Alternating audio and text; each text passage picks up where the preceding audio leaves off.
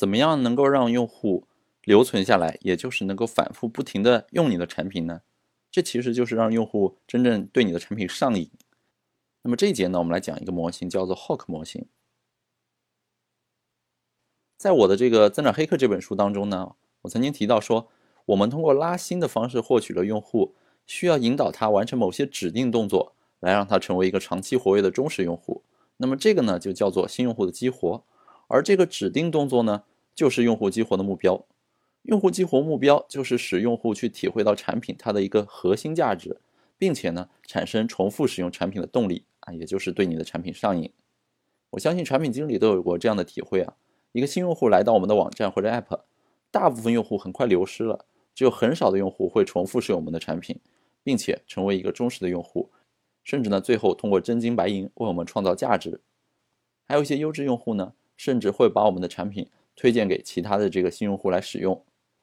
所以大家在做这个新用户激活的目标呢，肯定都是想把下面这种用户努力的变成上面这种用户啊，也就是说他能够反复使用你的产品啊，变得更忠诚，并且呢产生这个现金价值和推荐，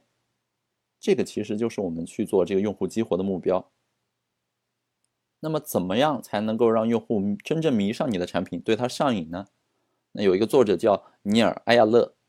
他写了一本很有名的书，叫做《上瘾：让用户养成使用习惯的四大产品逻辑》。在这本书中呢，他提出了一个模型，叫做 Hook 模型。这个模型呢，分为四个阶段。简单来说呢，它是一个四步走的一个循环。在这个四步走的要素当中呢，分别就是 Trigger 啊，也就是触发机制，然后 Action 行动，Reward 奖励。以及 investment 投资，那这四个概念大概是怎么样的呢？我来给你一个一个讲。第一步呢，就是所谓的这个触发机制，或者叫诱饵啊。我们先要引导用户进入我们这个 hook 的循环，才能够发挥后续环节的这个威力。那触发机制呢，它分为内部机制和外部机制。外部一般就是这个产品主导的，用户他被动接收啊，比如说 app 的提醒通知、宣传文案、邮件提醒。大咖推荐等等，可以说用户他原本如果没有意识到自己有这个需求，而在外部环境的影响下发现了这个需求，那么这就是外部的这个触发机制。而这个内部机制呢，是用户自己主导的，往往是用户他主动有一个需求来使用产品，比如说他出于这种情绪啊、习惯啊、使用场景等等。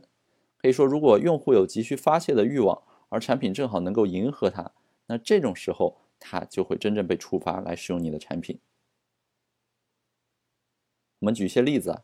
首先外部触发的机制，也就是由这个诱饵本身主导的机制有哪些呢？啊，一个提示，啊，你在用产品的时候突然蹦一个浮层，告诉你应该做做什么，那这是一种触发机制。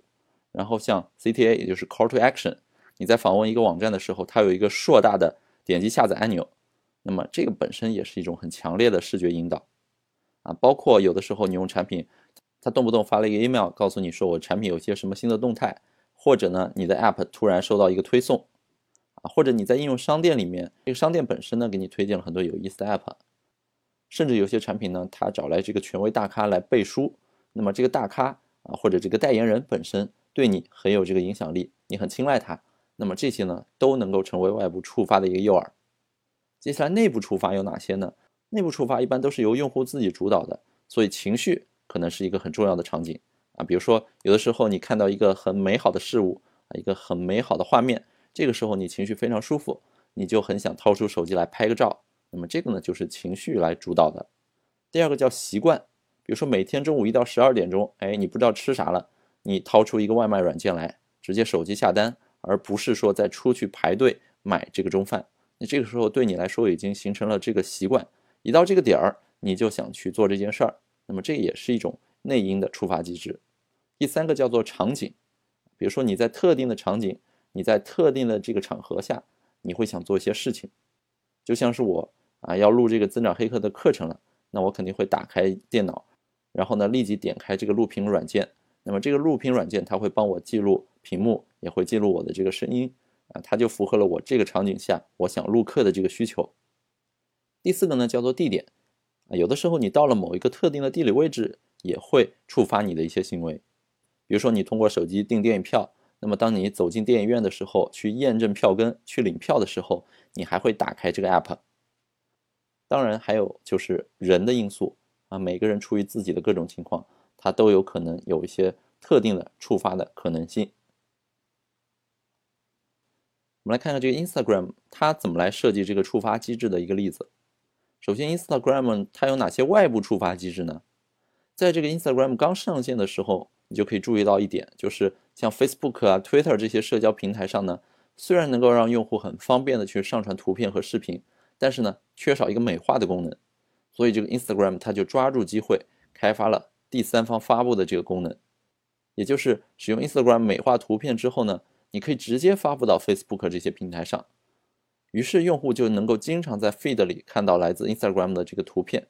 这些精美的特效图片呢，很快就让大量的用户把持不住了，纷纷跟风来下载这个 app。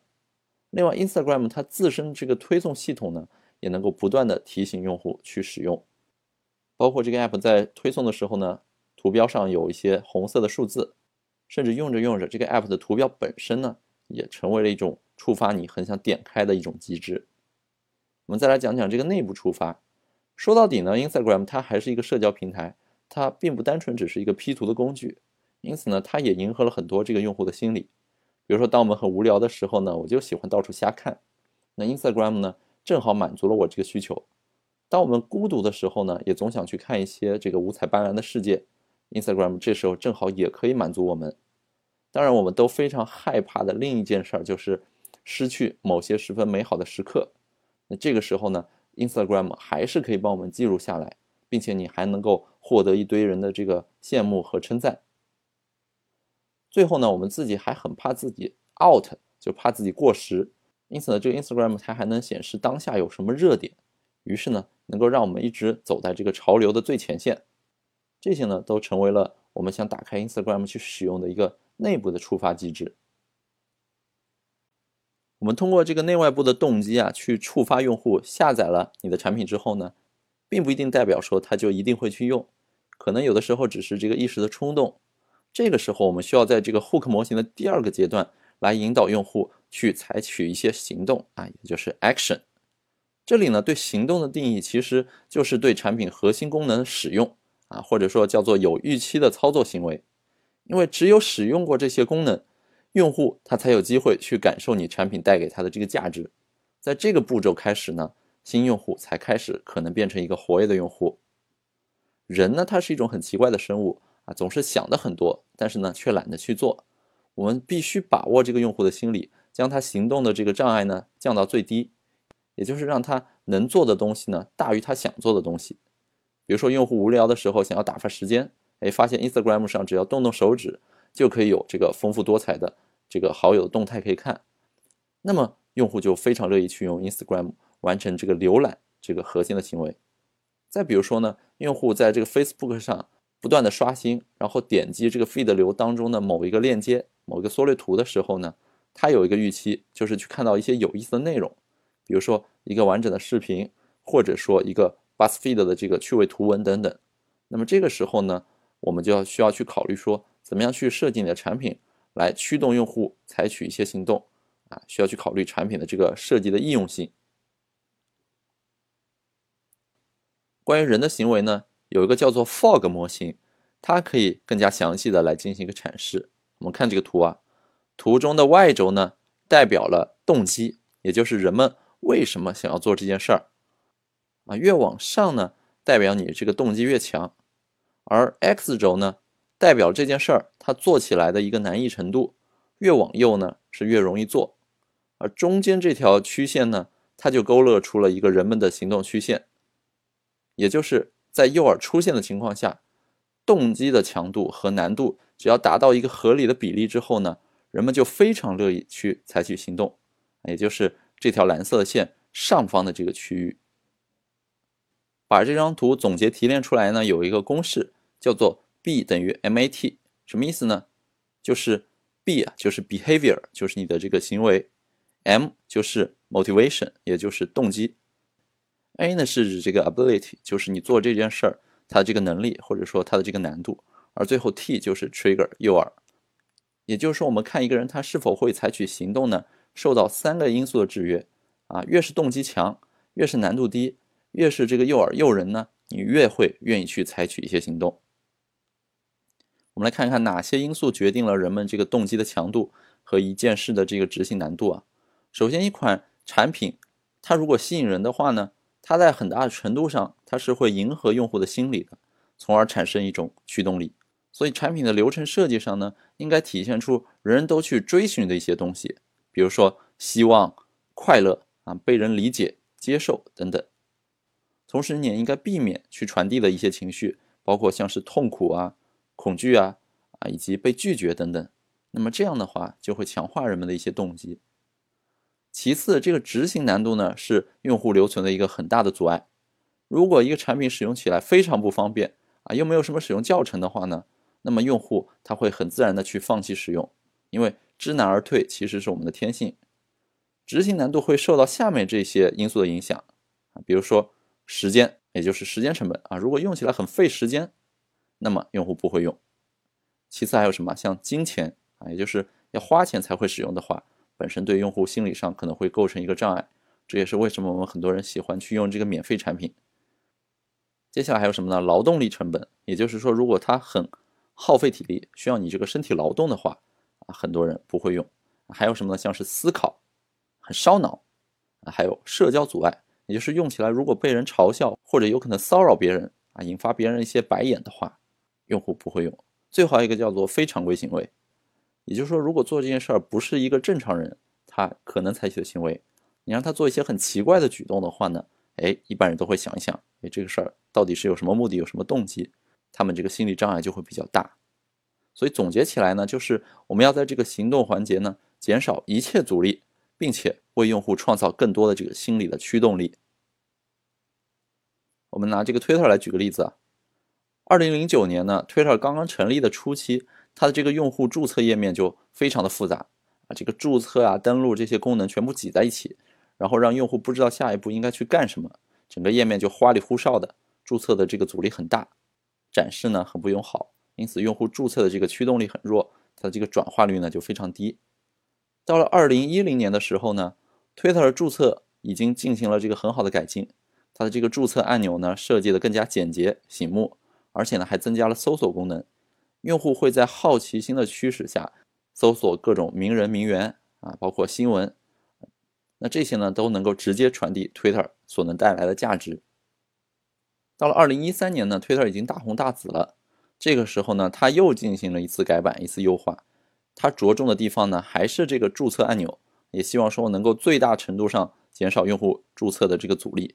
所以你看这个版本呢，注册比之前的版本都要方便。你可以直接在这个首页这个着陆页上输入一个账号密码，就可以快速的完成注册，而不需要说点一个注册按钮，然后呢跳转到一个新的页面去完成注册。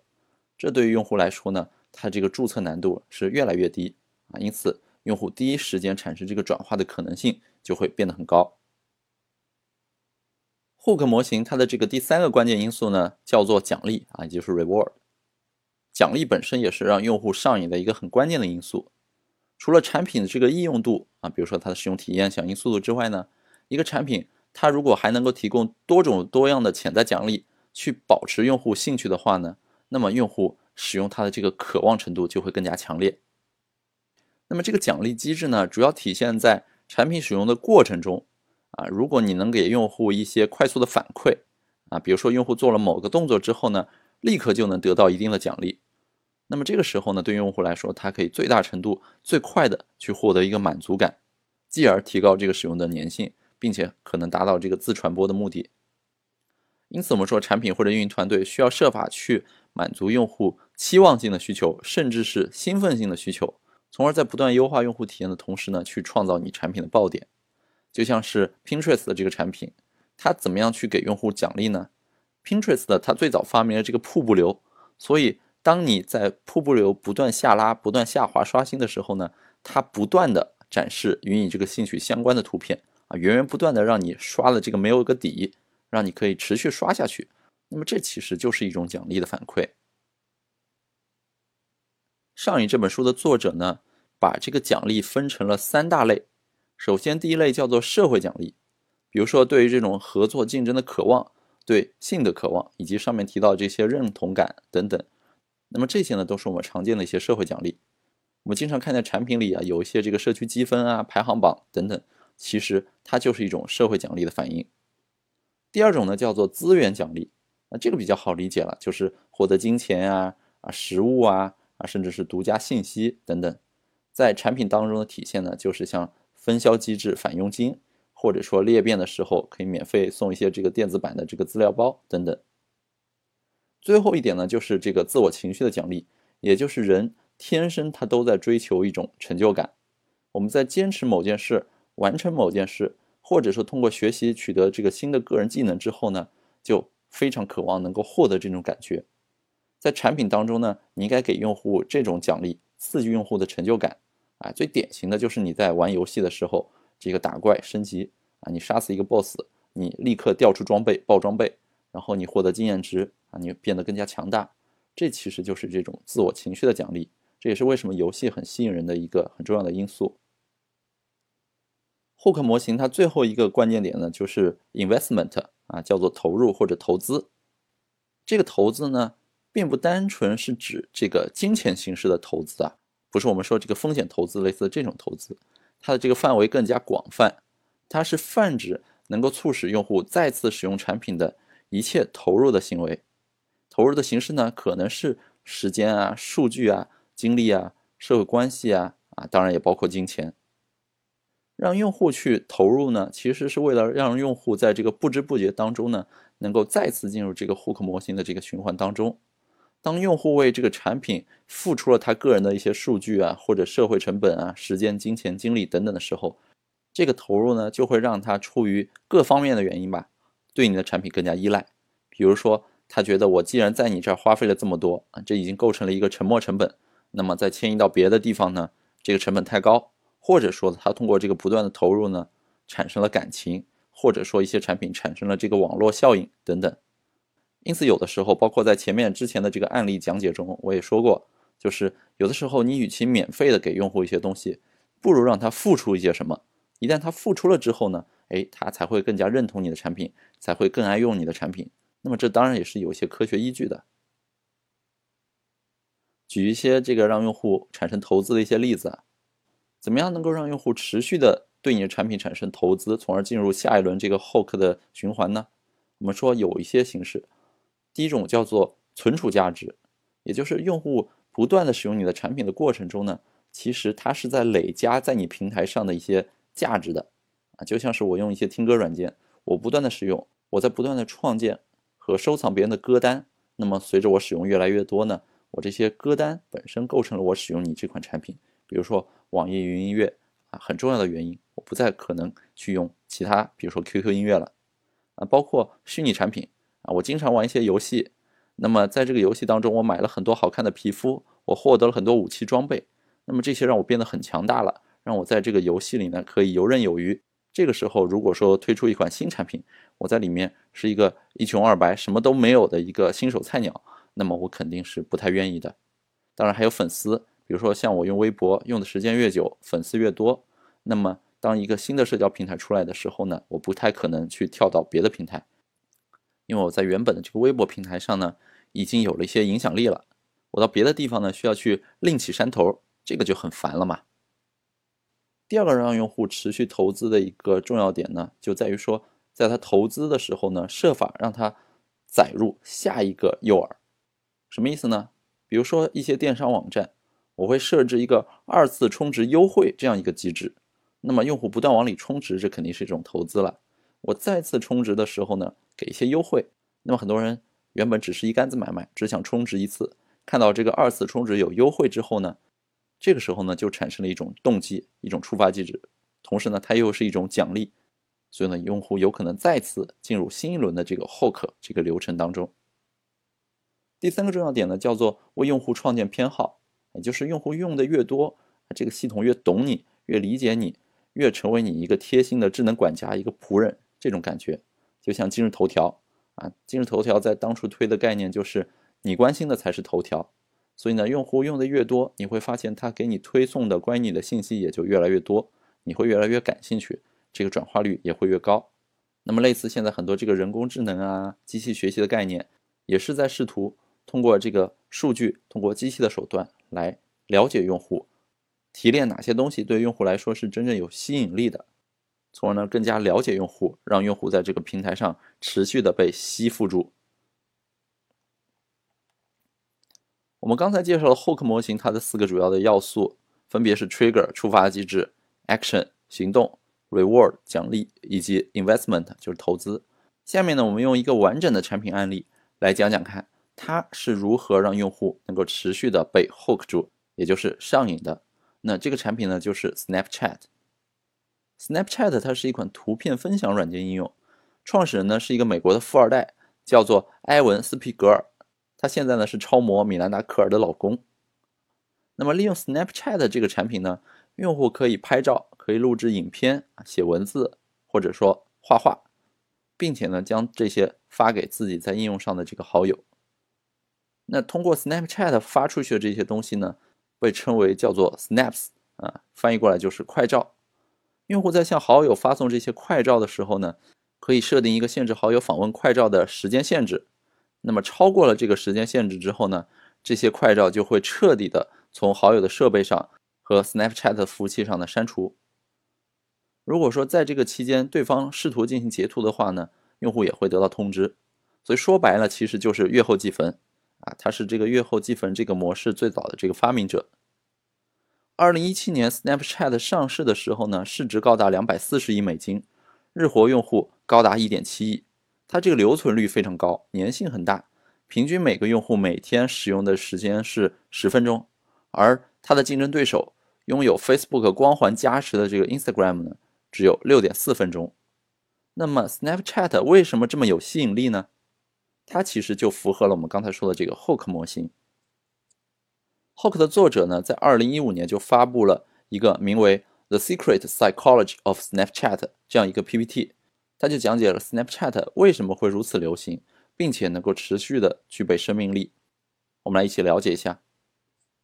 首先，Snapchat 它的这个触发机制啊，也就是 Trigger。Snapchat 它是一种制造轻松消化的内容的方式，能够非常容易就从手机上拍出一个完美的照片，用于分享。这个呢，有点像是柯达胶卷广告当中的这个柯达时刻，也就是。不管是曾经的这个胶片版的柯达，还是今天的数码柯达，柯达时刻记录下的人们呢，在那一刻这个喜悦、幸福、感动、思念等等。Snapchat 跟它一样，它能够让人们摆脱失去美好时刻的这个恐惧，把这个时刻呢记录下来，并且分享给别人。那么说，既然 Snapchat 它是记录美好时刻的，为什么要设定一个销毁的时限，而不是像？QQ 相册那样可以永久的保留下来呢？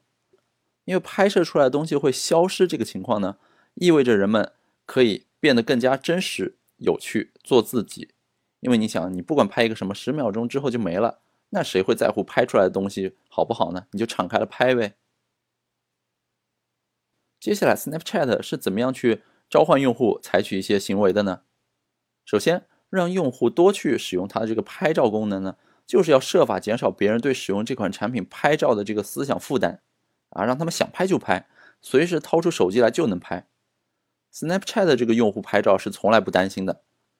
如果说 Instagram 上这些照片拍出来就像是婚礼上的这个正装出席，那么 Snapchat 它就像是你在朋友家里面穿着睡衣，所以呢，你无需考虑拍照的这个水平怎么样啊，自己这个梳妆打扮美不美啊，上不上镜啊。完全没有使用 Instagram 那样一个思想负担，没有社交障碍，想拍就能够拍啊，随随便便就拍出来了。另一个让用户愿意去立刻采取行动的因素呢，就是发送照片这个动作，它其实激发了一个叫做互惠心理。啊，遵循这个互惠心理呢，当用户收到一张照片之后，他某种程度上会觉得也有点责任，应该回送点什么礼物，因为照片会消失，所以呢，你必须立刻去回复。以防止你收到的是什么照片，啊，如此往复有来有回，所以呢，用户整个就会玩的不亦乐乎了。虽然 Snapchat 给用户充足的驱动力，但是如果说这个操作流程阻力太大的话呢，用户依旧不会买账。因此呢，Snapchat 它极大的简化了拍照这个动作。当你打开 App 的时候呢，首页马上就可以点击拍照，而其他社交平台像 Facebook 啊，首页都是信息流，完全阻碍了用户想完成这个事儿第一时间的这个冲动。另外，如果你经常用 Instagram 的话呢，你就知道有一种痛苦叫做不知道该选择什么滤镜啊，你会陷入一种纠结，到底用这个滤镜好呢，还是那个滤镜好呢？这个滤镜适合我吗？啊，那个滤镜能让这个照片看起来更有逼格吗？啊，但是呢，这种纠结在 Snapchat 上完全就没有，你只要轻轻一滑。然后呢，滤镜自动匹配就会帮你减少了很多决策的成本，因此呢，这个行动的召唤对你来说是很强的，用户有意愿马上打开就用。接下来我们聊聊它这个奖励机制啊，Snapchat 它提供的这个奖励机制呢，都是用户心理层面的。首先，用户在拍照环节呢，可以充分发挥他的这个创造力，拍完照片之后，用画儿啊、文字啊修改照片的这个过程，同样也很有趣。你可以给它各种各样的千变万化的这个个性化装饰的可能性，因此拍摄和修改这些照片呢，有着这个难以言表的奇特、不确定性、创造性和让人带来吃惊的这种感觉。其次呢，官方它还会精选出用户提交的这个照片、视频，制作出一个故事，就是 Stories 这个功能，它可以让上亿的用户都看到。那么这种呢，就可以给你提供一个莫大的成就感。当然，Snapchat 早期在美国这个年轻人群体里啊，快速的流行起来。坦率的说呢，也跟早期一些特殊的用法有关啊。比如说，有些不谙世事的这个年轻的少男少女啊，仗着这个东西能够月后积分，他会大胆的给对方发送一些很裸露的性感的照片。这个时候收到的异性呢，对他们来说同样是一个很大的刺激。这种在荷尔蒙的诱使下产生的这个精神上的兴奋，对他们来说也是一种奖励的形式。刺激他们在上面愿意花费更多的时间。最后是这个投资机制，你花费了时间和精力去摆各种造型啊，拍照片、修图，那么这个就是你在 Snapchat 上的一个投入。但是 Snapchat 它并不能跟其他社交平台一样去保留图片，那么用户的价值是如何被存储起来的呢？那么答案就是，当你把照片发送给朋友的时候，你收到的这个回复就是价值所在。这个时候呢，下一轮一个新的 trigger 就会被触发，对方回复了你的照片，啊，你收到了新的通知，这个时候呢就会激发互惠机制，你会再回复过去，于是呢就这样一个上瘾的模型，一个 hook 的模型呢就持续不断的这样循环，Snapchat 就能让你和你的好友玩的不亦乐乎。所以呢，以上这些其实就是 Snapchat 它能够让用户上瘾，能够有这么高留存的一些原因的分析。那么最后呢，我们再来回顾一下 Hook 模型，它的四大要素分别是什么呢？分别是第一个 Trigger 触发机制，第二个 Action 行动，第三个 Reward 奖励，最后 Investment 投资。好，你都记住了吗？